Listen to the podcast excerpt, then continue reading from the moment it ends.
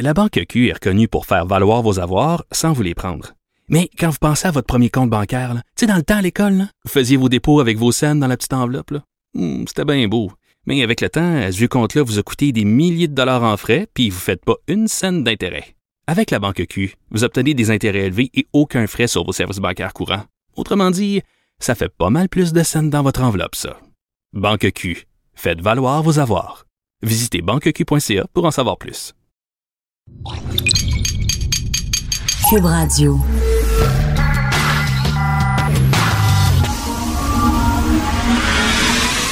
De 10 à 11. De 10 à 11. Richard Martineau. Politiquement incorrect. Cube Radio. Bonjour, bon lundi. J'anime aujourd'hui complètement nu dans le studio. D'ailleurs, je fais un effet bœuf ici à Cube. Non, je me sens tout nu. J'ai oublié mon cellulaire chez moi. Maudit qu'on se sent tout nu. Hugo, ça t'est-il déjà arrivé? Tu oublies ton cellulaire, tu passes une demi-journée sans cellulaire. C'est comme un poumon, hein? Oui. Il, il nous manque un poumon, on dirait. il manque quelque Ouais. chose. Il Ouais. manque. Je, je suis tout le temps en train de, de, de taponner mon. Puis tu l'entends vibrer, on dirait, hein? Puis là, je sens là, que là, aujourd'hui, je vais avoir plein de messages extrêmement importants. Évidemment, parce que je ne l'ai pas. Maudit qu'on est euh, vraiment euh, dépendant de ça. Je suis allé hier dimanche au, euh, au Salon de la Mort, le premier Salon de la Mort qui était au Palais des Congrès. Le matin, c'était assez tranquille. C'était mort. On n'a pas d'effet. boudum, psh. Non, c'est toi le chaboté, je suis sûr. Oui, c'est moi le chaboté. Ben ouais. hein. Ben ouais. Alors, c'était mort, mais hier, c'était plein, plein, plein de monde et c'était vraiment très particulier. J'ai dormi dans un cercueil. Je me suis pris en photo, je me suis fait prendre en photo, j'ai envoyé la photo à ma blonde qui l'a pas trouvé drôle. Elle a dit, je trouve absolument pas ça drôle, j'avais les yeux fermés, blablabla. Tu sais que le dernier qui a dormi dans un cercueil, là, il fait de C'est la radio loin. c'est Stéphane Gendron. OK, c'est- est-ce que c'est un mythe, ça, que Stéphane Gendron avait un cercueil chez lui puis qu'il dormait dans son cercueil? ben, je pense pas que c'est un mythe. tu penses? Là, il y en a c'est plus, là, mais Oui. euh, avant, oui. Non, non, mais c'est vraiment, c'est extrêmement étrange. J'ai demandé qu'il ferme le couvercle en plus, là. Voyons. Euh, oui, oui, je voulais euh, savoir. là, Non, j'ai vraiment pas aimé. En tout cas, mais c'est fou tout ce qu'on fait avec les cendres de tout le monde. là. Tu prends les cendres des défunts, mets ça dans des presses-papiers, mets ça dans des bi- bijoux, ils mettent ça dans des pendentifs. Il y avait un peigne qui peignait avec les cendres de tes défunts. Je trouve que c'est un peu un manque de respect. Je sais pas, moi, je, je me verrais pas avec les cendres de quelqu'un que j'aime dans un bijou ou dans une bague. Ils font des bagues aussi avec des cendres, des presses-papier. Les presses-papier, puis c'est les cendres de pépé. C'est les cendres de, de- de- des parents dans un presse-papier. Je sais pas, ça va leur faire triper beaucoup, beaucoup de gens hier qui étaient là au Salon de la mort. Puis que, mais c'était particulier, passer une journée à parler de qu'est-ce qui va nous arriver lorsqu'on va mourir. Et il y a une nouvelle affaire, c'est pas de la crémation, Hugo. C'est pas de la crémation, c'est de l'aquamation qu'ils appellent. OK. Dans l'eau? Ou dans l'eau. OK. Ils mettent ton corps 12 heures dans l'eau avec un, je sais pas, un genre de, substance dans l'eau, puis ça, ça nettoie tout le, toutes tes, tes chairs, se, se dissolvent en fait, puis se détachent de tes os. Bon, t'es ratatiné, mais ça, ça va. Non, non, t'existes. Là, il reste rien qu'un squelette. Ah. Puis là, après ça, ils prennent les os, ils broient les os complètement. Puis là, ça fait comme un genre de poussière.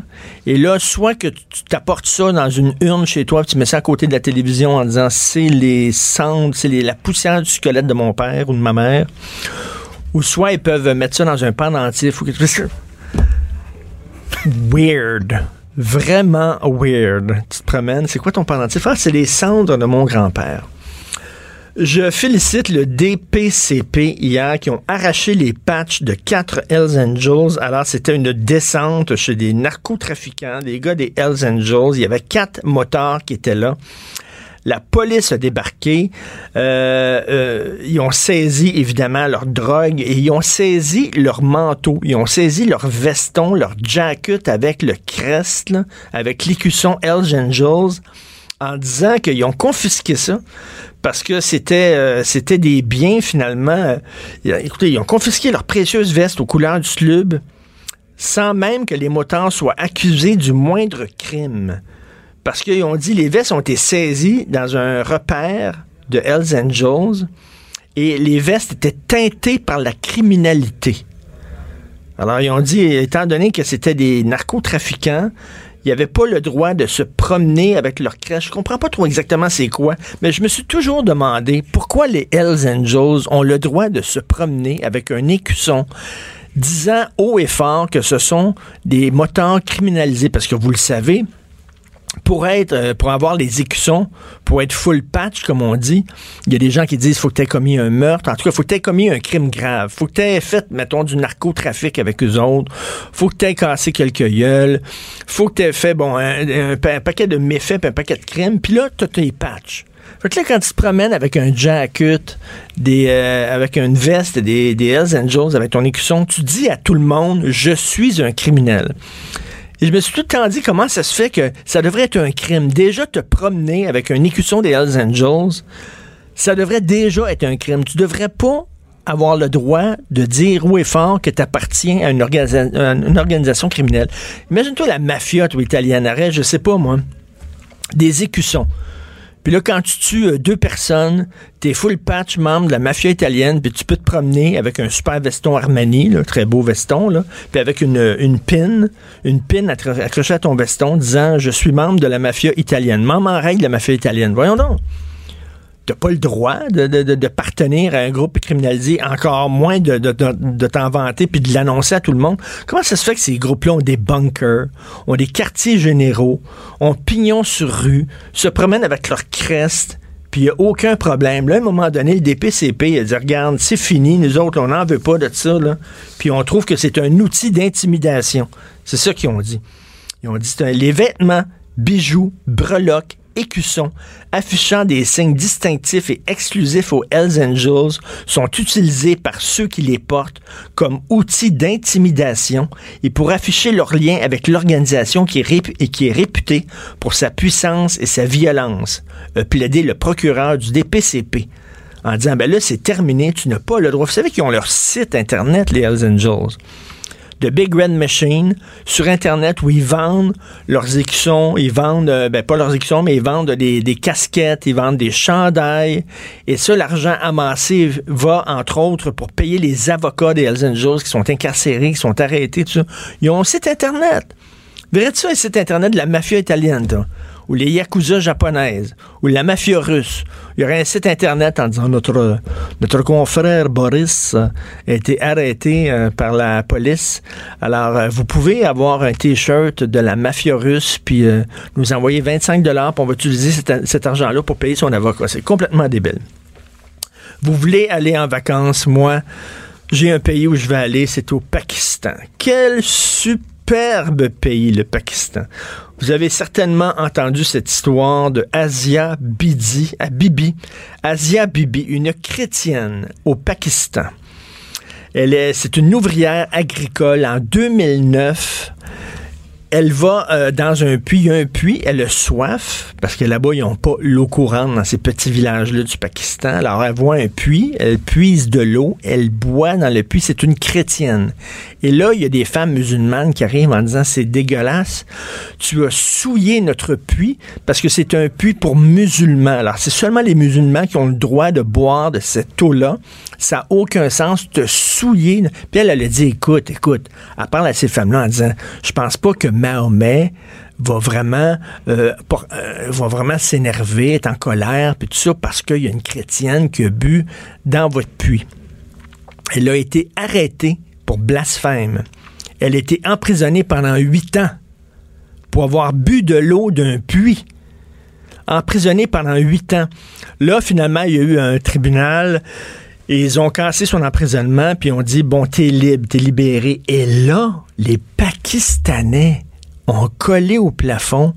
Les fils se sont touchés, ils ont complètement tilté. Pendant trois jours, 5000 personnes ont manifesté dans la rue, toutes des hommes bien sûr, déchirant leurs chemises, se frappaient le front, euh, vraiment des émeutes. Ça a paralysé euh, une partie du pays. C'était complètement débile. Ils ont dit ça n'a aucun sens que vous la libériez. On veut la lyncher. Ils voulaient la tuer. Et je répète, tout ça parce qu'elle a bu de l'eau d'un puits. Alors là, le gouvernement a dit à cette gang d'énervés-là, puis de siphonner là, du bocal, leur ont dit, OK, arrêtez de vous énerver, c'est correct. Vous allez pouvoir aller en appel.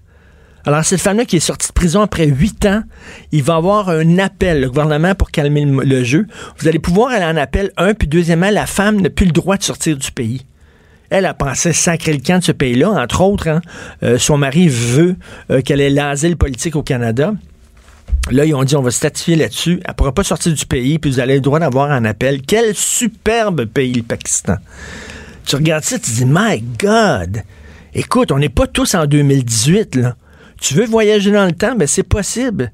Il y a des machines à voyager dans le temps. Ça s'appelle un avion. Tu prends un avion, tu t'en vas au Pakistan, tu te retrouves en 1510. Et quand on nous dit que toutes les cultures s'équivalent, toutes les cultures sont pareilles, sur le même pied d'égalité, ben c'est totalement faux. Et c'est pas du racisme de dire ça. Il y a certaines sociétés qui sont plus avancées que d'autres entre autres pour le respect des femmes, pour le respect des droits de l'homme, pour le respect des minorités. Je suis désolé, mais les gens, où sont les féministes? Je, regarde les féministes québécoises, elles sont où pour euh, appuyer Asia Bibi? Elles sont où? Est-ce que vous avez entendu ce week-end une féministe québécoise parler d'Asia Bibi? Absolument pas. Ils sont là, ils vont parler de culture systématique du viol au Québec. C'est écœurant. Ça n'a pas de bon sens. On est misogyne, le patriarcat. Ça n'a aucun sens au Québec. Pendant ce temps-là, il y a une femme menacée de lynchage par des milliers de personnes. Le gouvernement qui dit à des fous fanatiques furieux, OK, vous allez pouvoir aller en appel, puis OK, cette femme-là ne pourra plus sortir du pays parce qu'elle a bu de l'eau. Et là, vous allez me dire que toutes les sociétés s'équivalent et toutes les cultures s'équivalent. Euh, non. Je m'excuse, je préfère pas mal mieux vivre en Amérique, vivre en Occident que de vivre au Pakistan actuellement. C'est complètement délirant cette histoire-là. Et moi, je vois le deux poids, deux mesures des féministes qui sont prêtes à déchirer leur chemise ici parce qu'un gars a regardé une fille un peu trop longtemps ou parce qu'un gars a dit à une fille qu'elle est belle, comme l'homme de PBS, dont je vous parlais la semaine passée, le journaliste de PBS qui a perdu sa job parce qu'il a dit que Morgan Markle était cute. Là, les féministes ont dit c'est écœurant, faut qu'ils perdent leur job. Pendant ce temps-là, il y a une femme qui est menacée de mort parce qu'elle a bu l'eau d'un puits. Silence radio, pas personne n'en parle. Martino, le seul qui peut tourner à droite sur la rouge à Montréal.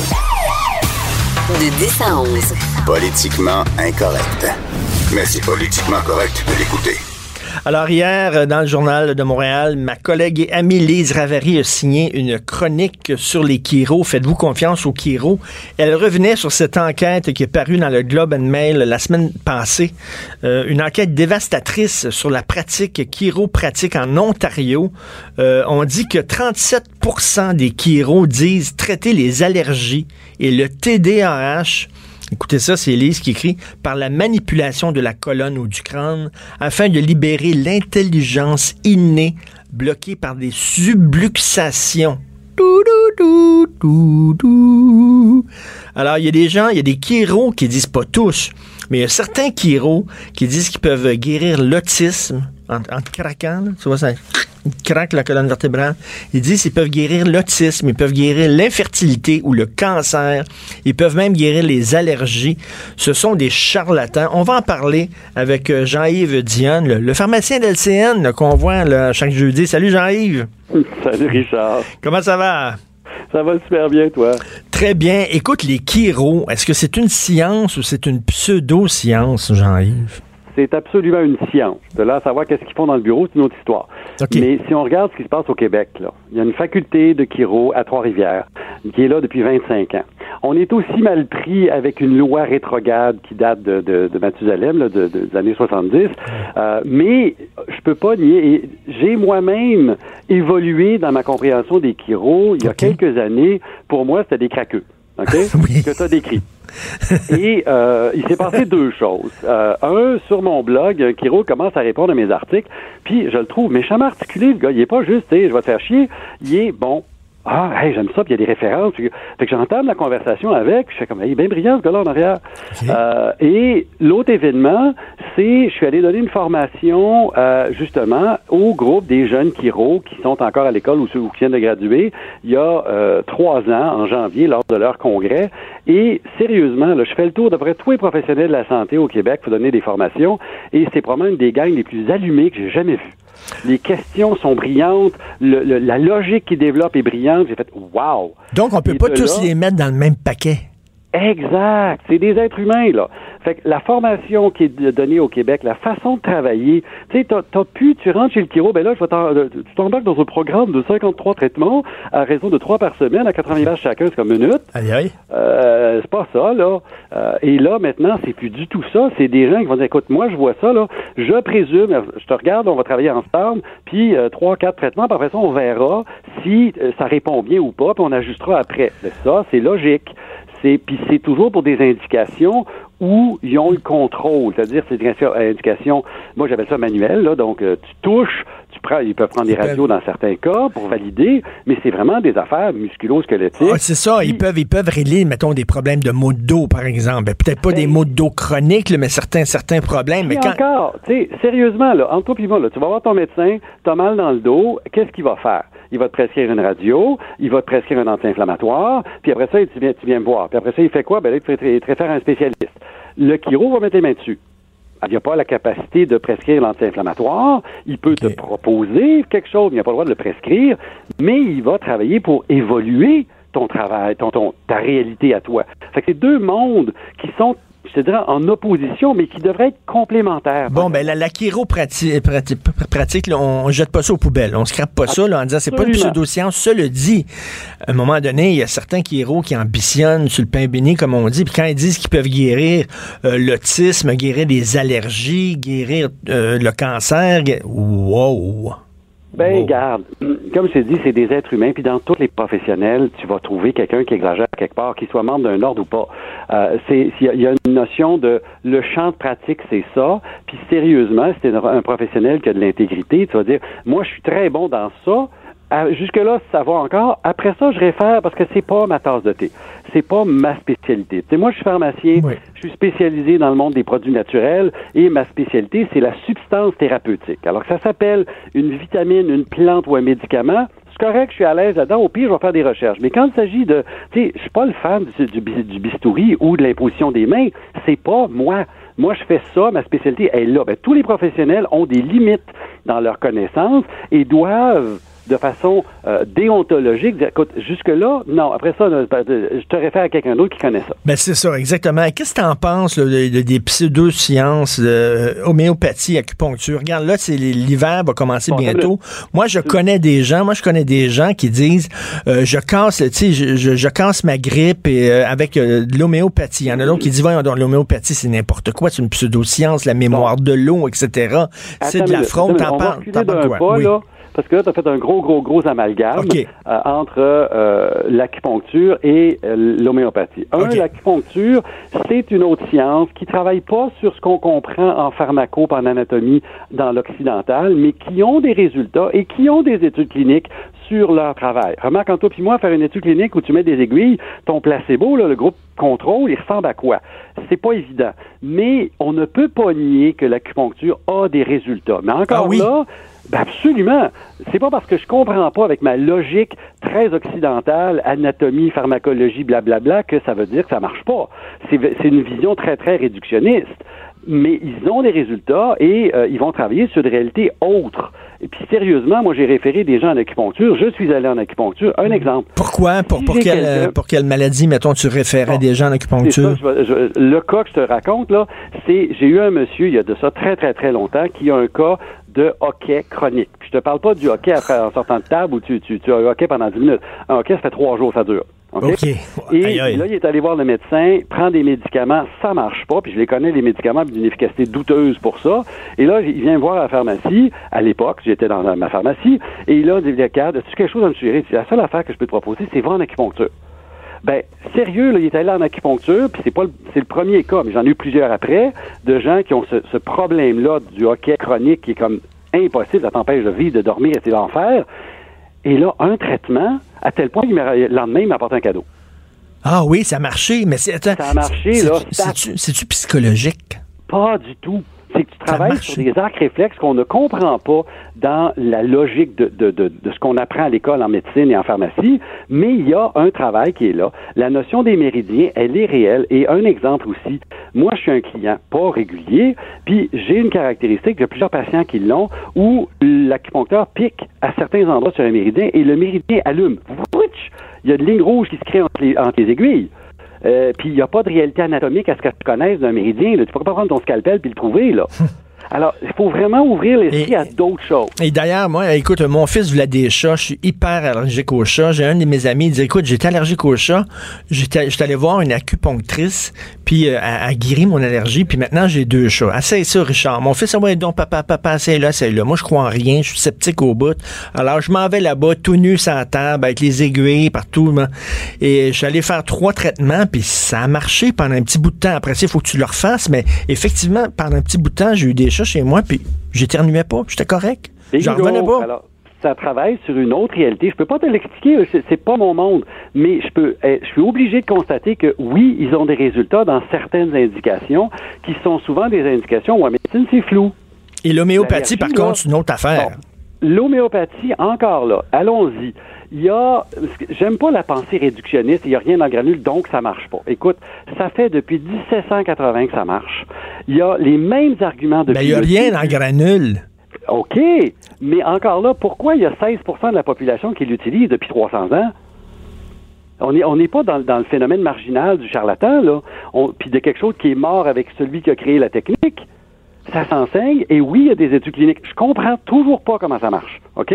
Mais je suis obligé de constater, puis je vais, je vais être un peu grossier, si l'homéopathie, avec son granule, était une façon d'augmenter ta capacité à toi de t'auto-guérir, ben tant mieux, parce que j'ai pas de danger. Là où j'ai un problème, hmm. c'est quand l'homéopathie remplace ou dit prends pas telle affaire. Là, t'es aussi belle d'être en Oui, je comprends, je comprends.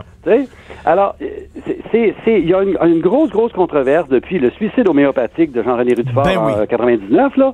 Euh, mais encore là, si c'était si faux que ça et si charlatan, ben la ballonne se serait dégonflée mais est encore là, c'est les mêmes arguments année après année. Ma blonde, ma blonde, chaque année, quand elle commence à avoir une grippe, elle prend de l'homéopathie, puis elle dit ça casse la grippe complètement. Elle dit, ben moi j'ai dit voyons donc, Sophie, c'est de l'homéopathie, c'est de la pseudo-science, c'est du charlatanisme. Elle dit regarde, ça marche. Ben voilà. Alors, il faut, encore là, tu sais, je vais te citer un philosophe qui dit L'esprit, c'est comme un parachute, ça fonctionne juste quand c'est ouvert. hey, pendant que j'étais, Jean-Yves, je, vais ambitionner, OK, j'ai un problème de santé personnelle. Oh, ben, toi, devant nos 450 000 auditeurs, vas-y. oui, je ronfle. Ah, ah oui. Qu'est-ce que je fais avec ça? J'ai essayé des bandelettes d'inpharmacie, tu te mets sur le nez, ça ne fonctionne pas. Bon, ça fonctionne. Ça chez certaines personnes, mais ça t'arrache la peau quand tu les enlèves le matin, euh, parce que moi aussi j'ai essayé. Écoute, il y a plusieurs choses qu'il faut regarder. Un, est-ce que tu arrêtes de respirer durant la nuit? Non. Non, ok, tu fais juste du bruit pour oui, déranger c'est ça. Je fais du bruit, mais c'est sur un train. Alors, il y a plusieurs trucs. Il y a mécanique, euh, il y a des, des, des trucs qui vont avancer la mâchoire. Il y a toutes sortes de méthodes pour mécanique changer ça. C'est d'une efficacité chez certaines, puis nulle chez d'autres. Euh, un peu comme les bandelettes ou encore l'espèce de spring que tu rentres dans le nez qui rouvre tes narines. Ça marche chez certains, puis ça marche pas chez d'autres. Un spring dans le nez? ça J'ai tout fait ça. Sauf que ma réponse à moi, parce que moi aussi, tu la porte vibrait, puis le toit levait, puis tout, là, euh, histoire de faire chambre à part. Moi, j'ai fait l'approche apnée du sommeil. Je suis allé passer le test. Euh, j'ai eu un machin, j'ai dormi avec, puis ils ont fait, bien regarde, quand tu dors sur le côté, c'est mineur ton problème. Quand tu dors sur le dos, là, il y a des arrêts, toutes sortes d'affaires. J'ai fait, OK, je vais essayer la machine. Et la machine, pour moi, ça a été, euh, tu sais, l'impression de se prendre pour un cyborg, la pire Ben oui, dormir avec un enfant, le tube, la machine, ah non, ben écoute, là. Ça va faire trois ans que je le fais, là, puis je suis tellement heureux de l'avoir fait parce que, un, le bruit, il est prévisible, sa machine fait c'est tout. Alors, ma blonde dort avec moi maintenant, c'est le fun. Deux, puis là, là, moi, là, j'ai toujours dormi avec toi. Oui, mais là, elle dort mieux, mettons. Euh, non, mais je me réveille le matin, puis Sophie n'est pas là. Elle n'est pas là. Je dis, c'est que t'es, tu ronflais trop, je suis allé dormir dans, dans, la chambre d'à côté. Ben, c'est ça. Ben, là, il va falloir que je dorme avec la grosse machine. Ben, non, je te dis pas de le faire, je te dis de prendre le test. Faire le test. OK.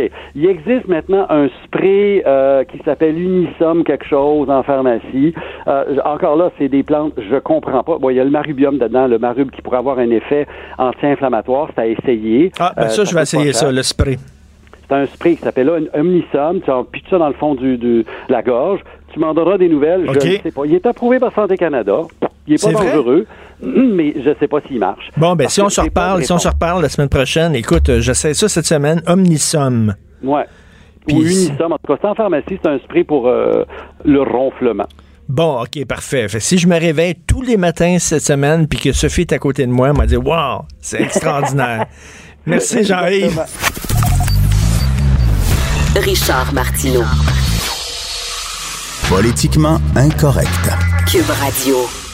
Comme à tous les lundis, Jérôme Blanchet-Gravel va nous donner son grain de sel sur les grands sujets d'actualité. Salut Jérôme. Salut Richard, ça va? Très bien. Écoute, en début d'émission, je parlais d'Asia Bibi, cette euh, Pakistanaise qui est menacée d'être lynchée parce qu'elle a bu de l'eau dans un puits. Est-ce que toi, tu as entendu des féministes euh, au Québec prendre sa défense, dire il faut faire quelque chose pour Asia Bibi? As-tu entendu ça, toi, ces derniers jours? Tu veux la vérité ou? La vérité. Aucune. Rien? Ben non, écoute, c'est pas surprenant. Euh, c'est pas la première fois qu'on a des cas pareils. Euh, les féministes radicales euh, sont très bonnes pour dénoncer la misogynie de notre société très méchante, blanche et patriarcale, catholique, québécoise, etc.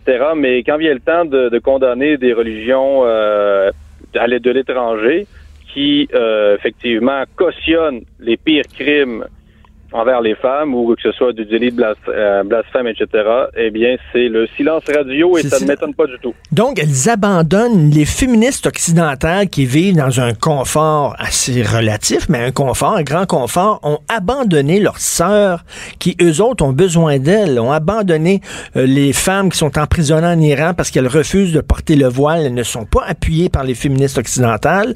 Euh, Asia Bibi, qui est huit ans en prison parce qu'elle a bu de l'eau dans un puits, euh, elle n'est pas, elle est pas appuyée par les. Elles sont, elles sont complètement égoïstes. Elles ne pensent qu'à elles, quoi. C'est l'une euh, des plus grandes trahisons, sur mon avis, de, de la gauche euh, occidentale, de la gauche progressiste, tout ça. c'est un scandale. À chaque fois, c'est la même chose. Le refrain est toujours le même. Donc, ben, c'est ce qu'on appelle un peu aussi le mouvement islamo-gauchiste, hein, c'est-à-dire une complaisance envers les mouvements intégristes musulmans. Euh, rejet évidemment de l'héritage chrétien, blanc, occidental, tout ça. Mais c'est vraiment la logique du deux poids, euh, deux mesures qui s'applique systématiquement donc, euh, notre société, nous, elle est misogyne, elle est contre les femmes, mais les autres sociétés ailleurs dans le monde sont parfaites. Ce seraient même des sociétés limite matriarcales. On ne sait, sait pas trop comment elles le seraient.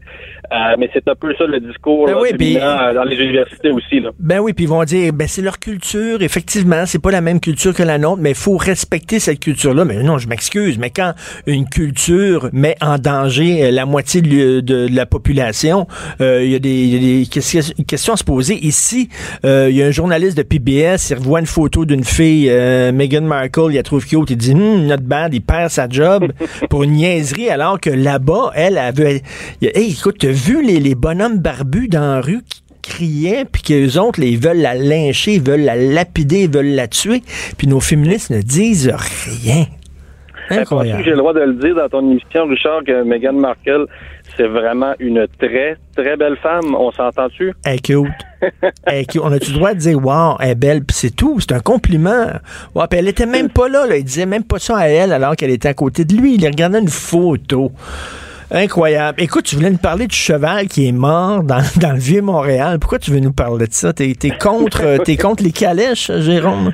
Ben oui, c'est l'émission pour en parler. Non, je, non, je suis pas contre les calèches. Je suis pour les calèches. Je trouve que ça a un côté euh, patrimonial juste dans le Vieux-Québec, dans le Vieux-Montréal et ailleurs en Europe, tout ça. Euh, mais moi, à chaque fois, ça me fascine. Tu sais, je suis sur les réseaux sociaux, puis je vois les gens. À chaque fois, c'est euh, c'est l'indignation. Là, il y a un animal qui est mort, tout ça. Euh, c'est les droits pour les animaux, ben c'est les, les, pauvres poulets qui souffrent dans les usines euh, où ils sont mal nourris, où il manque d'espace. Ça, évidemment, il y a personne qui est pour la cruauté gratuite envers les animaux. Et moi, ce qui me fascine, c'est que pendant ce temps-là, on parle pas euh, des personnes âgées abandonnées dans les CHSLD, on parle pas de la famine au Yémen, euh, on parle pas de, des, cas d'agression sexuelle sur les enfants qui sont à chaque année qui ne cessent pas, qui ne progressent pas, mais qui, en a à chaque année un, très grand nombre selon les chiffres de la DPJ. Donc je me dis, c'est bien beau les animaux, l'élevage, les, saumons dans l'élevage, tout ça, mais je trouve que ça traduit une certaine euh, un certain préjugé non humaniste. Mais écoute, euh, tout le monde, tous les chroniqueurs, on, le sait, si, si tu veux faire, si tu veux avoir beaucoup de clics, si tu veux avoir beaucoup de commentaires, parle de la violence contre les animaux, je peux te le dire, ça marche à l'os. Les gens vont t'écrire ça. Si tu veux que ton texte passe dans le beurre, parle des vieux. Tu sors des vieux.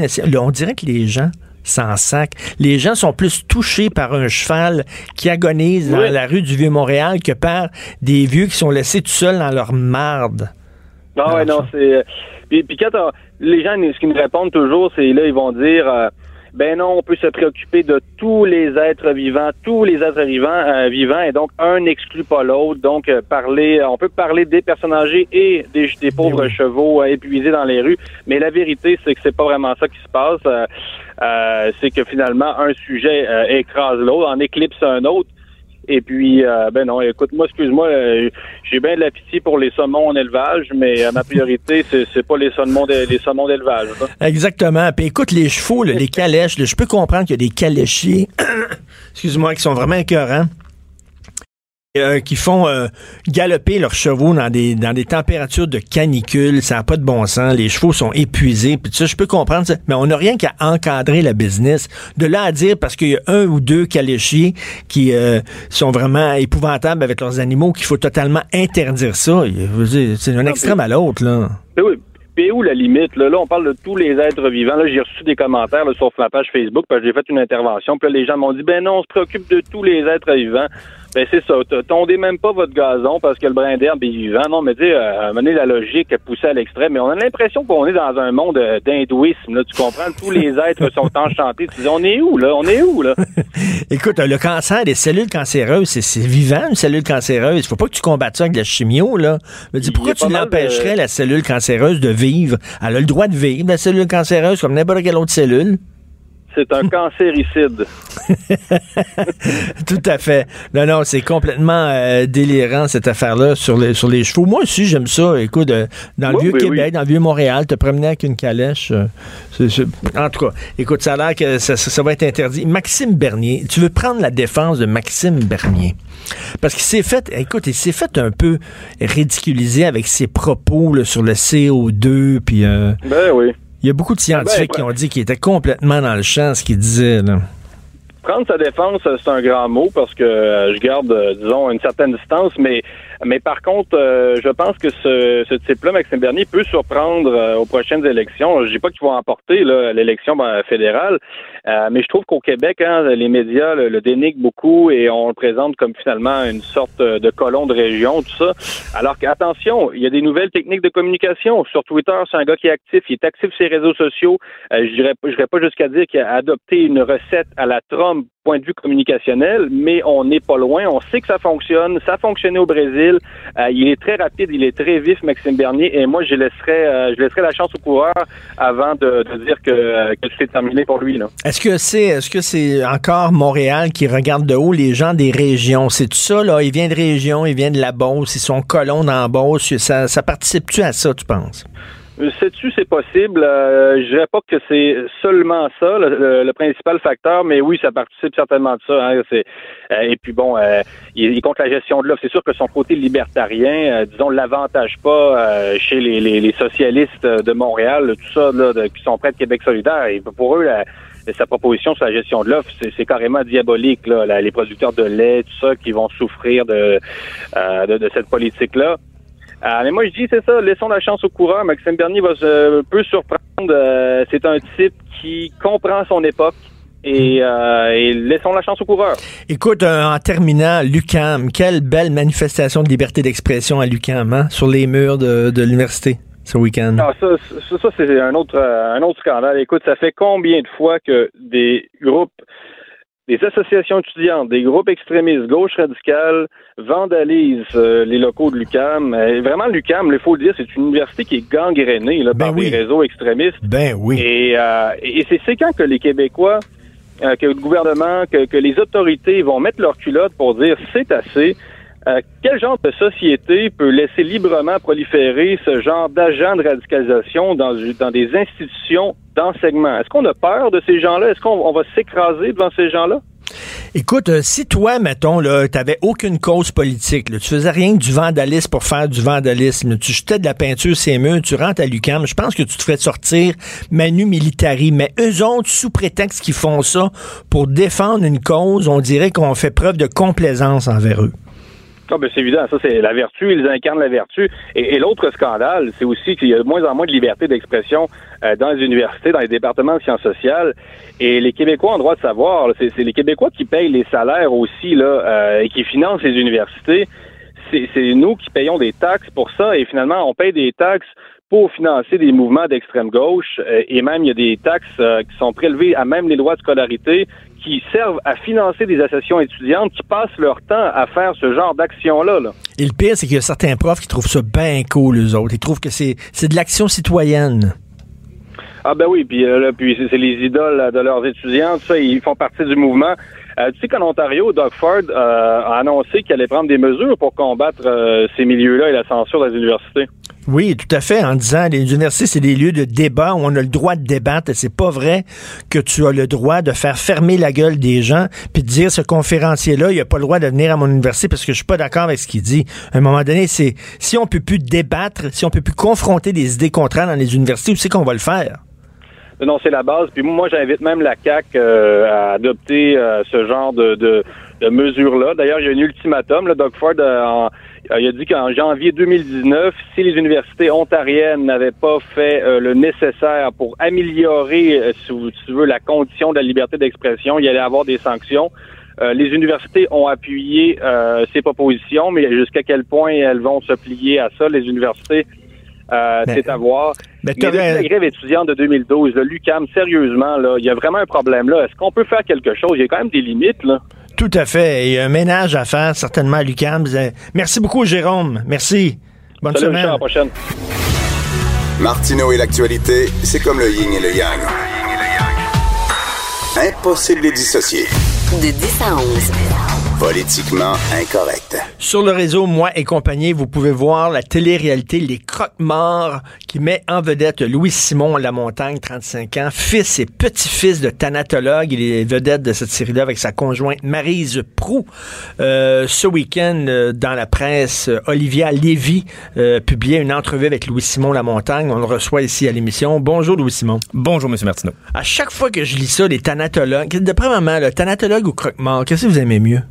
Mais c'est sûr qu'on préfère thanatologue, mais je vous dirais qu'avec après l'avenue de l'émission, le terme croque-mort est comme revenu à la mode. Il a perdu un peu son côté péjoratif. Thanatologue, ça fait plus, ça fait plus scientifique. C'est plus, professionnel. plus professionnel que croque-mort. Oui. Mais croque-mort, il y a un côté, un côté sympathique quand même, plus attachant, tout ça. Souvent, dans votre milieu, là, c'est fils de croque-mort, puis petit-fils de croque-mort. Je suis allé, je l'ai dit hier pour les francs-tireurs, euh, au salon euh, de la mort, puis j'ai interviewé madame, euh, une dame qui travaille pour Dallaire, Alfred Dallaire, et elle, c'est la quatrième génération. Oui. C'est vraiment un job que vous passez de père en fils puis de mère en fille. Dans la, il y a beaucoup d'entreprises familiales, effectivement, dans notre domaine au Québec. Et euh, il y a beaucoup de troisième, quatrième et même cinquième génération présentement. Vous avez pas l'air d'un croque-mort, hein, je peux vous le dire. Là. Vous souriez, tout ça. Là, vraiment, c'est le croque-mort 2.0. On aime ça se sortir du stéréotype des fois que anciennement, disons, la télé voulait nous donner. Là. Mais là, vous, là, vous, vous étiez petit. Vous viviez en haut, en haut d'un salon funéraire. Votre père travaillait là-dedans. Oui. Fait que lui, là, il embaumait des morts, puis tout ça, puis après, il se lavait les mains, il montait, puis il mangeait avec vous autres. Là. Ben oui, tout à fait. C'était à même notre maison. OK, puis euh, les, les, morts fait partie de votre vie à vous. Là. Pour moi, c'est quelque chose, je veux pas dire de banal, mais c'est quelque chose de tout à fait normal dans ma vie parce que j'ai toujours côtoyé ce, ce domaine-là de très très près. Moi, je peux pas rentrer dans un salon funéraire, je suis incapable de, de, voir des gens qui se poser, ça me fait freaky, là. incroyable. Bon, je suis allé pour mon père parce que bien sûr c'est mon père. Puis bon, euh, j'étais très triste puis je voulais le voir, mais ça me fait extrêmement peur. Vous, vous étiez petit, vous preniez un cercueil, là, vous quoi, vous parmi les cadavres avec les tubes, tout ça. Pas nécessairement parmi euh, parmi les défunts. On se, j'allais pas nécessairement au laboratoire très très jeune, mais euh, les cercueils, tout ça, de voir des défunts exposés dans les cercueils, dans le salon en bas, on habitait juste au-dessus. Pour moi, c'était tout à fait banal. c'était juste normal. Puis vos chums, vos amis quand vous étiez petits, est-ce qu'il y avait peur? Est-ce qu'il disait... Euh, je dirais que effectivement, à part dans le temps de l'Halloween, là, j'étais pas le plus populaire pour faire des pyjama parties.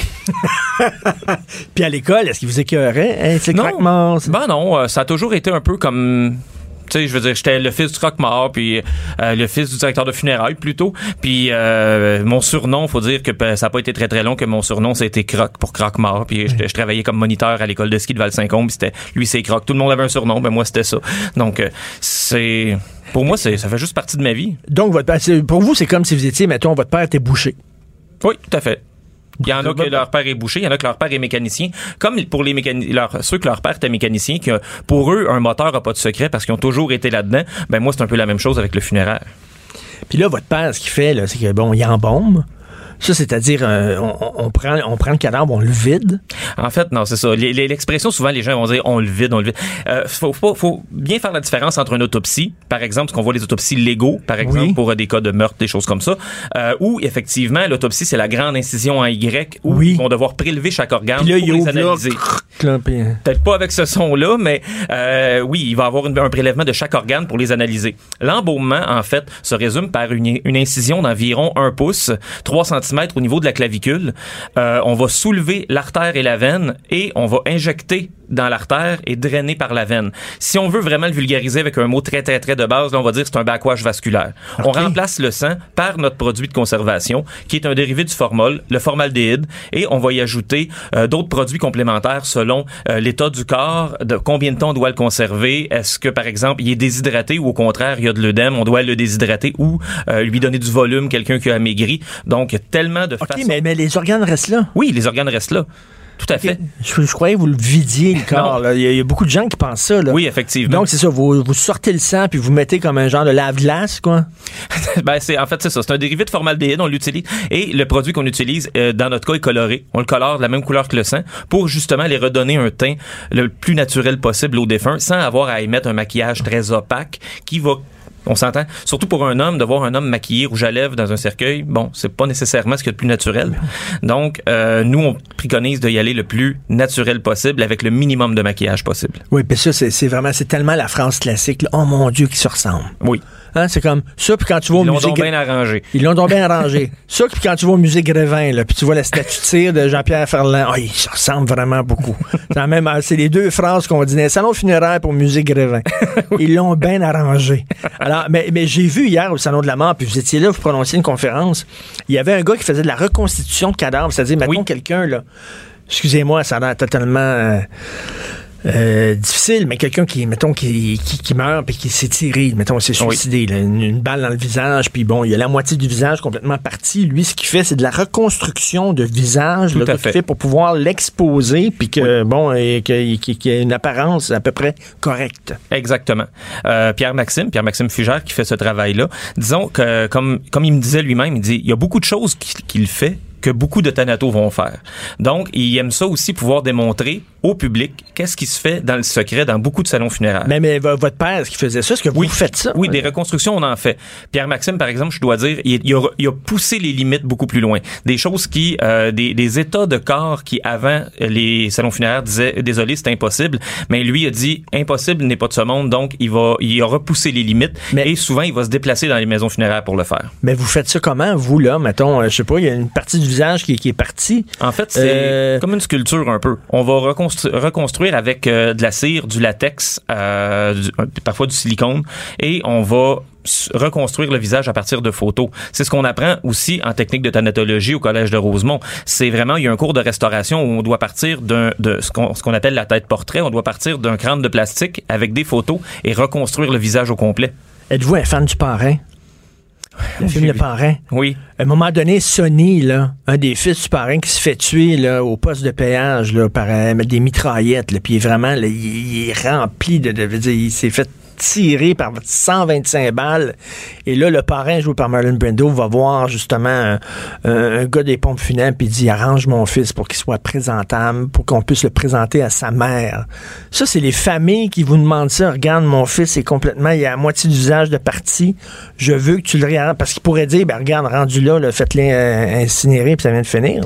Oui, on fait ça. Et puis malheureusement, avec la popularité de la crémation, euh, je dirais que les restaurations de défunts, ce qu'on va appeler la restauration, vraiment quand on doit reconstruire des parties de visage ou en totalité, euh, c'est dommage, mais ça se perd. Pourquoi? Parce que hein. justement, les gens vont dire, ah oh, non, laissez faire, on va y aller pour la crémation. Mais parce que les gens ne peuvent pas se douter jusqu'à quel point les thanatologues peuvent faire des miracles.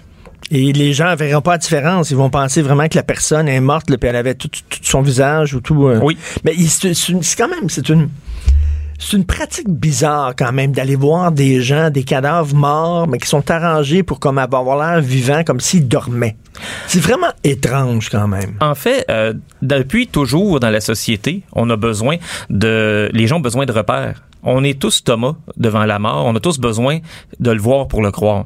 Donc, la pratique, est-ce qu'elle est bizarre? Je pense pas. La pratique, c'est vraiment un besoin, moi je dirais jusqu'à physiologique, parce que selon le, type de deuil, justement, on parle de deuil d'accident, meurtre, suicide. C'est des deuils qui sont euh, très les plus difficiles parce que on, les gens ne sont pas préparés. Ben non. Euh, une personne qui va décéder d'une longue maladie, il y a une grande partie du deuil qui s'est fait avant même mmh. que le, le décès survienne.